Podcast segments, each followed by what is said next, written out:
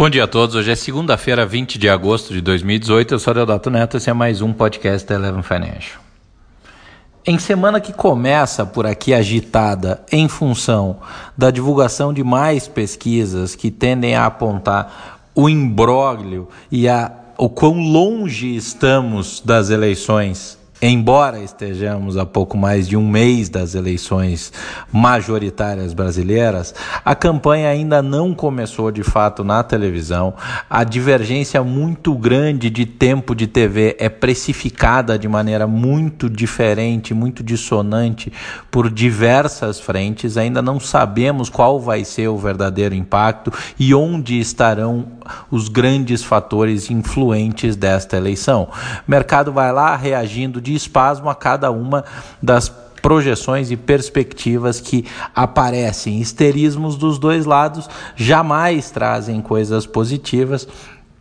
E volatilidade pode vir sem nenhuma mudança estrutural. Por falar em mudança estrutural, que eu queria chamar muito a atenção ao longo dessa semana é o encontro dos formuladores de política monetária e política econômica globais em Jackson Hole.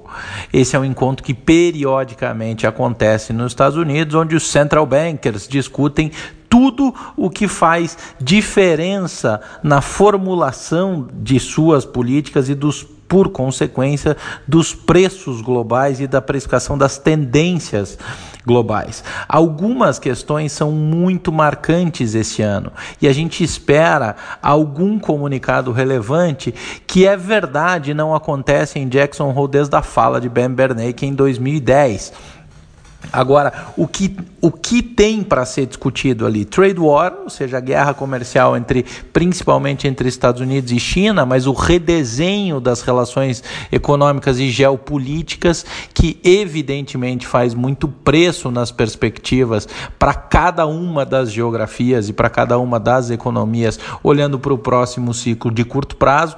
É a primeira vez em muito tempo em que a, as discussões de curto prazo são tão estruturais.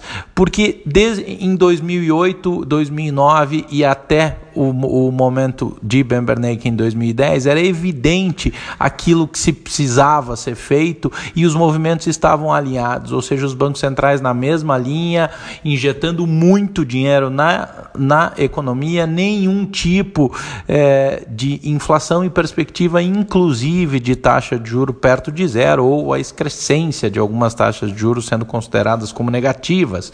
Neste momento, a gente tem um, um dado para citar como exemplo uma distorção absurda entre quanto paga o título da dívida de 10 anos da Alemanha e o dos Estados Unidos da América. É claro que a Alemanha está muito mais alinhada com a política de juro do Banco Central Europeu em função da sua relevância para a zona do euro e a zona do euro para si própria.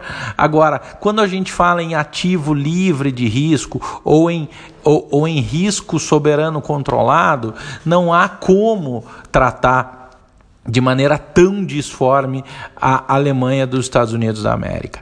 O ritmo da desaceleração dos bancos centrais, é, da, do encolhimento dos balanços, tanto dos Estados Unidos quanto do Banco Central Europeu, e a velocidade eventual de subida de juros na Europa pode fazer muita diferença, porque isso precifica câmbio, isso precifica fluxo de capital e mudando a dinâmica de fluxo de, de, capital, também volta-se a discussão das relações comerciais. Ou seja, é um emaranhado de coisas interconectadas que vão ser revisitadas por todos em Jackson Hole essa semana.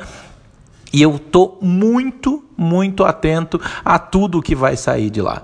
Porque a gente tem crises potenciais em mercados emergentes. A gente tem toda a espuma gerada recente sobre a Turquia, com a Alemanha criando uma aproximação no sentido de defender para evitar qualquer tipo de contaminação sistêmica.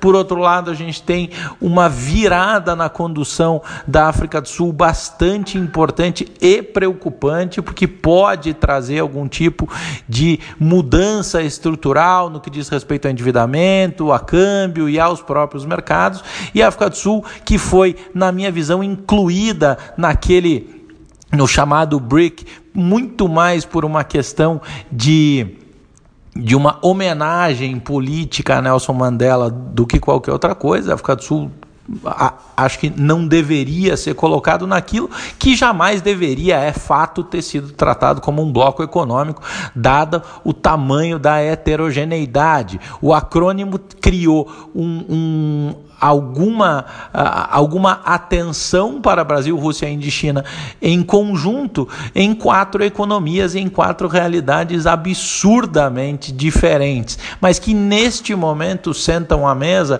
defendendo os seus interesses que convergem circunstancialmente na proteção dos mercados emergentes, na exposição adicional ao fortalecimento do dólar e ao endurecimento das relações internacionais internacionais pelos Estados Unidos da América.